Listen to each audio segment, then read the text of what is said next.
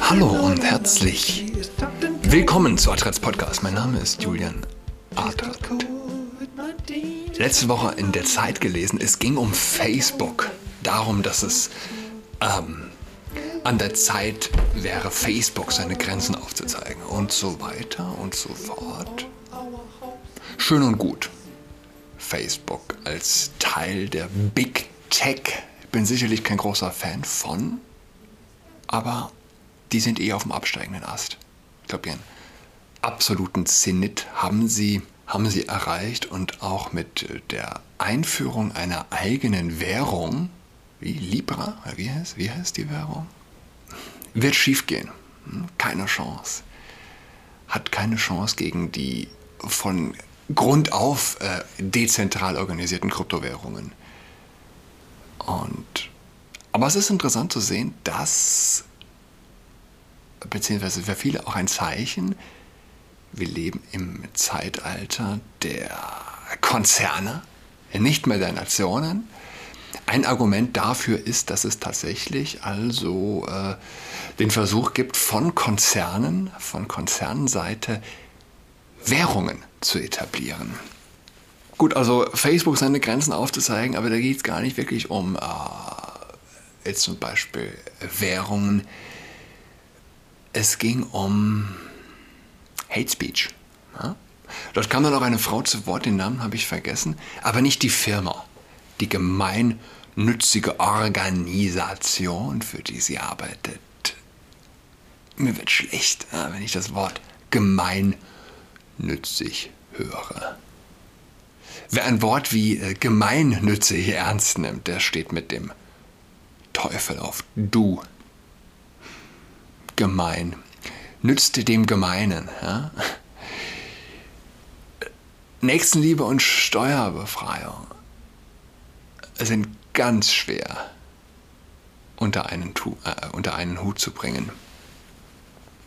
Ohne die Nächstenliebe zu verbiegen. Die Steuerbefreiung kann nicht. Steuern kann man nicht verbiegen. Ja? Steuern sind Steuern. Nächstenliebe kann man verbiegen. Das ist ein interessanter Punkt. Gemeinnützig. Schriebe der Teufel ein Gedicht, ja, dann müsste das Wort rein. Ich habe das schon mal gesagt. Äh, gemeinnützig ist jetzt neu, dass es rein muss in dieses Gedicht. Was muss noch rein? Ah, Humanismus. Humanismus müsste rein und es äh, ja, wird wirklich Zeit, dass ich diese diese geile Stelle raussuche, wo Ulbeck seinen Protagonisten in Moment Unterwerfung war, glaube ich. Ja, es war Unterwerfung, wo er seinen Protagonisten ähm, so plakativ äh, beschreibt, wie der Protagonist äh, das Wort oder ja, den Begriff Humanismus verachtet. Aber mal im Ernst, ja, es ist nicht sexy. Fände es, ich meine, fände es irgendwer sexy, wenn ein Mensch sein Herz an diesem Begriff hängt? Es ist, glaube ich, einer der Gründe, warum religiöse Menschen mehr Kinder haben. Überhaupt Kinder. Wie man heute sagen muss. Du bist nicht fruchtbar, wenn du gemeinnützig für ein schönes Wort hältst. Klingt komisch, ist aber so. Kein Witz. Apropos Witze. Mir ist gestern das Gummi gerissen. Das Gummi meiner Maske, ja, aha. Lustig. Was habe ich gestern noch gehört? Ähm, wie heißt äh, Maske auf Schwäbisch? Maultasche. naja, also, die Organisation, für die die Dame gearbeitet hat, die gemeinnützige Organisation. Ich höre, höre den Namen, ich lese den Namen Hate Aid. Und ich denke, okay, was denke ich? Hate Aid. Denkt man an glückliche Menschen oder an unglückliche Menschen, die für Hate Aid arbeiten? Denkt man an Menschen, die das Leben lieben oder äh, die das Leben gar nicht wirklich wahrnehmen? Denkt man an Ähm, also ich denke an Menschen, an denen das Leben vorüberrauscht. Denkt man an Menschen, die Hobbys haben oder denkt man an Menschen, deren Hobby es ist, andere umzuerziehen und zu beherrschen? Müsste ich wetten, würde ich sagen, Leute, die etwas wie Hate Aid gründen, glauben daran, dass es eine unbegrenzte Anzahl an Geschlechtern gibt. Dass Männer menstruieren, dass Schwarze und Frauen dümmer sind als Weiße und Männer. Ja. Es wird ein Verein säkularer Extremisten sein. Das ist, was ich denke. Ich kann ja falsch liegen. Aber es ist mein erster Gedanke. Hate Aid. Das PT-Magazin schreibt, in der Welt des Online-Marketing und Handels hat man es oft mit Anglizismen zu tun, doch nicht nur. Wir Kunden als Endverbraucher werden von englischen Titeln erschlagen. Auch hinter den Kulissen sind die Firmenstrukturen gespickt von Anglizismen. Marketingberater Bernhard Kunz vermutet dahinter eine Ablenkung von fehlenden fachlich, von fehlenden, fehlendem fachlichen Wissen. Buzzwords, also bestimmte Schlagworte fallen im Gespräch mit Marketingberatern immer wieder und man fragt sich, was das Gegenüber gerade genau will.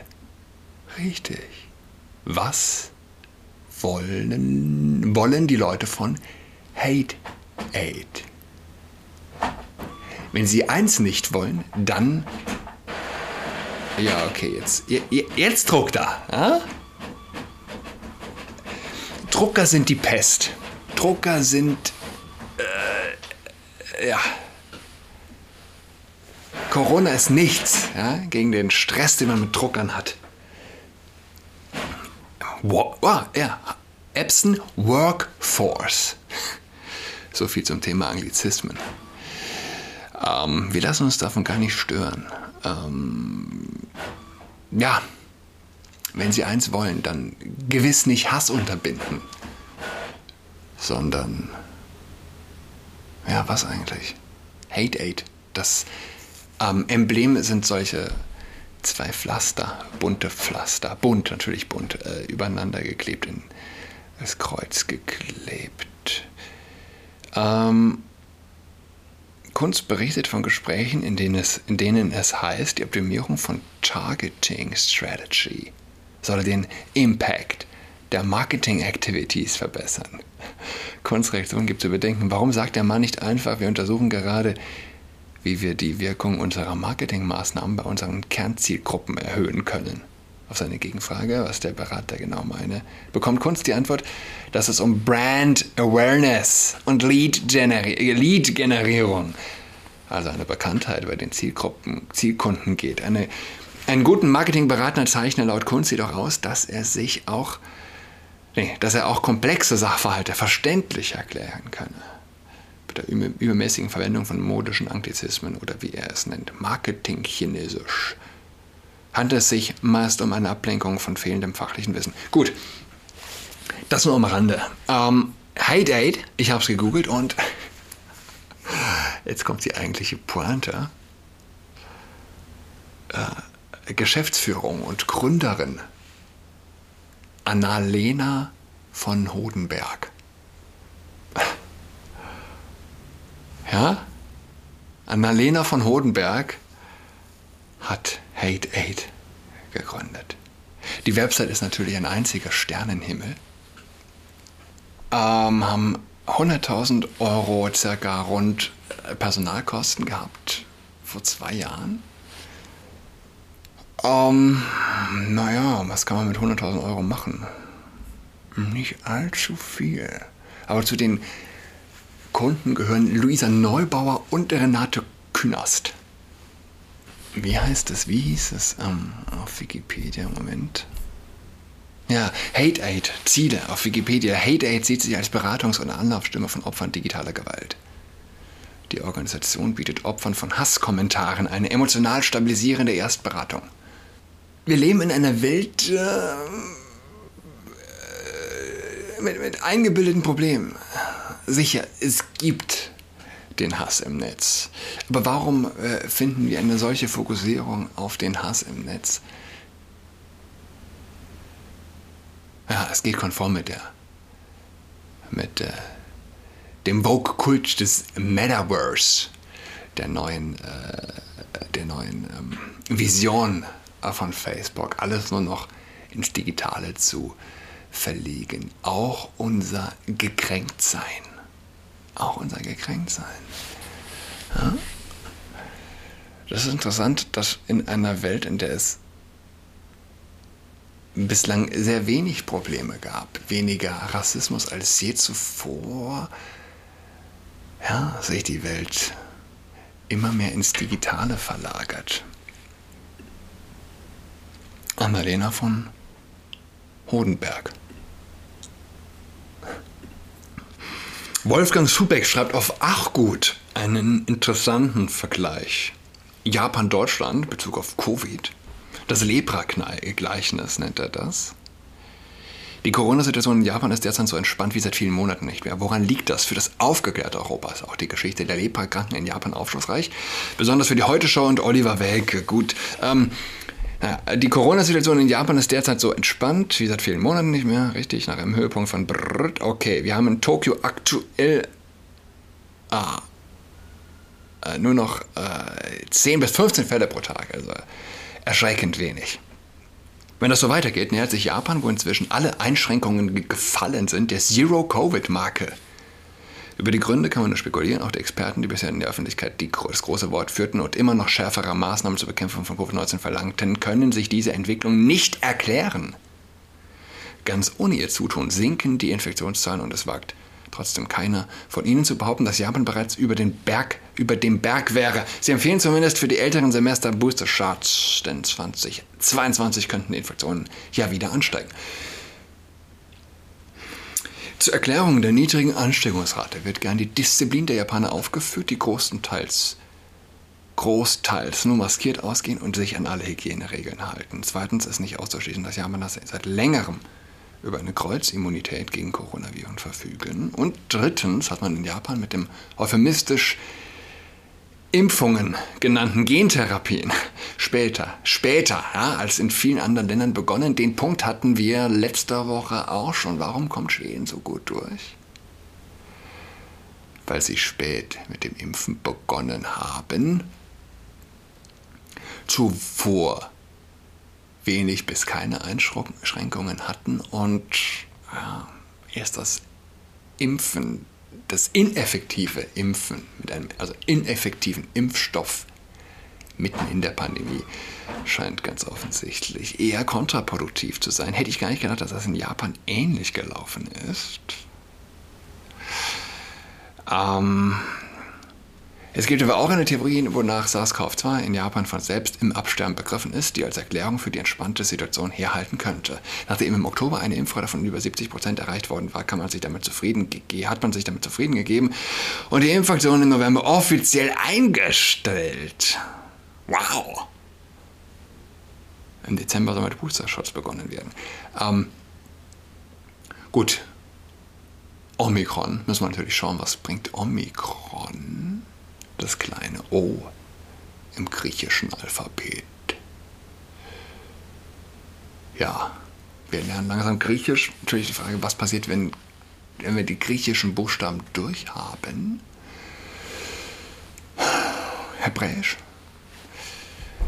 Man darf gespannt sein. Übrigens, was ist das eigentlich? Wie, wie, wie, wie passt das? Ist es nicht, ist es nicht extrem unvogue? Ist es nicht verletzend? Ist es nicht extrem unsensibel? Eine Krankheit mit griechischen Buchstaben zu klassifizieren. Wo ist der Aufschrei? Wo ist der Aufschrei der griechischen Community? Hey, ihr könnt uns doch nicht so diskriminieren.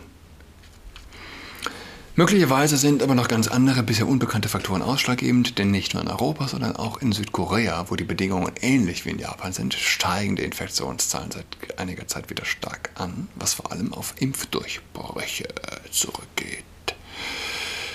Die zum Teil völlig konträre Situation in Ländern mit höheren Impfraten ließe sogar den Schluss zu, dass Impfungen auf das Infektionsgeschehen überhaupt keinen nennenswerten Einfluss haben, denn es lässt sich an keinem Indikator festmachen, wieso sich zum Beispiel die Situation in Gibraltar oder Portugal derzeit so dramatisch darstellt. Während sich im Nachbarland Spanien noch relativ entspannt ist. Das wäre aber kein Grund, und jetzt kommt ein interessanter Punkt, um einen neuen Artikel über die Situation in Japan zu schreiben, denn der wäre an dieser Stelle schon zu Ende. Man könnte allenfalls noch erwähnen, dass es in Japan keine Diskriminierung von Ungeimpften gibt. Weder am Arbeitsplatz noch beim Betreten eines Restaurants oder sonst wo. What? Im Land mit der ältesten Bevölkerung der Welt gibt es keine Diskriminierung von. Ich kann es gar nicht glauben. Es gab und gibt weder 3G noch 2G-Regeln. What? Man kann überall ungeimpft und ungetestet hingehen, ohne dass man mit Fragen nach einem Impfpass belästigt oder gar ausgeschlossen wird. What? Echt? Mega. Ist Japan das neue Mexiko, oder? Wolfgang Subeck, der Otto ähm, bezieht sich also auf die Heute-Show und er schreibt beim Vergleich von Ungeimpften mit Leprakranken ist so vieles schief, dass es ein, kein schlechter Witz mehr ist, sondern eine Verhetzung. Würde man an Covid-19 Erkrankte, die in der Regel nach 14 Tagen wieder genesen sind und von denen nur ein ganz geringer Prozentsatz hospitalisiert werden muss, mit Leprakranken vergleichen dann viele die Unangemessenheit der Bemerkung sehr wohl auf. Aber soweit reicht das Denkvermögen im öffentlich-rechtlichen Fernsehen anscheinend nicht mehr. Es geht nur darum, das Narrativ zu bestätigen, das ein dümmliches Lachen bei demjenigen zu erzeugen, der sich für oberschlau halten und, weil sie der Impfpropaganda aufgesessen sind, glauben nun immun zu sein. Das bedeutet aber wohl weniger Immunität gegen Covid-19 als gegen Fakten. Eine Spiegelredakteurin, die brav den Arm hingehalten und sich trotz zweifacher Impfung angesteckt hatte, nannte es einen Impftriumph weil es bei ihr nur einen milden Verlauf der Krankheit gab. An irgendeinem Strohhalm muss der Mensch schließlich sie auch nach gehabter Gehirnwäsche noch festklammern, wenn die Vakzine sonst nichts von dem halten, was er sich von ihnen versprochen hat. Doch diese Argumentation hat eine gewisse Orwellsche Dimension. Unwissenheit ist Stärke. Impfversagen ist Impftriumph. Es geht nicht mehr nur um Fakten, sondern nur um Glauben. Ungeimpfte könnten dann, wenn sie nach einem positiven PCR-Test keine oder nur schwache Symptome haben, mit dem gleichen Recht ausrufen. Nicht impfen ist Trumpf.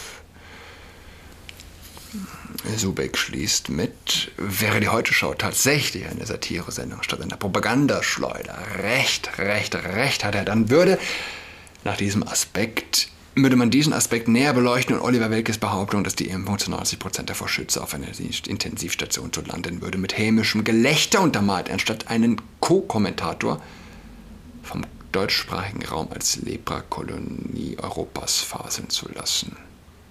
Aber da man damit Beifall von der falschen Seite riskierte, darf so etwas nicht geschehen.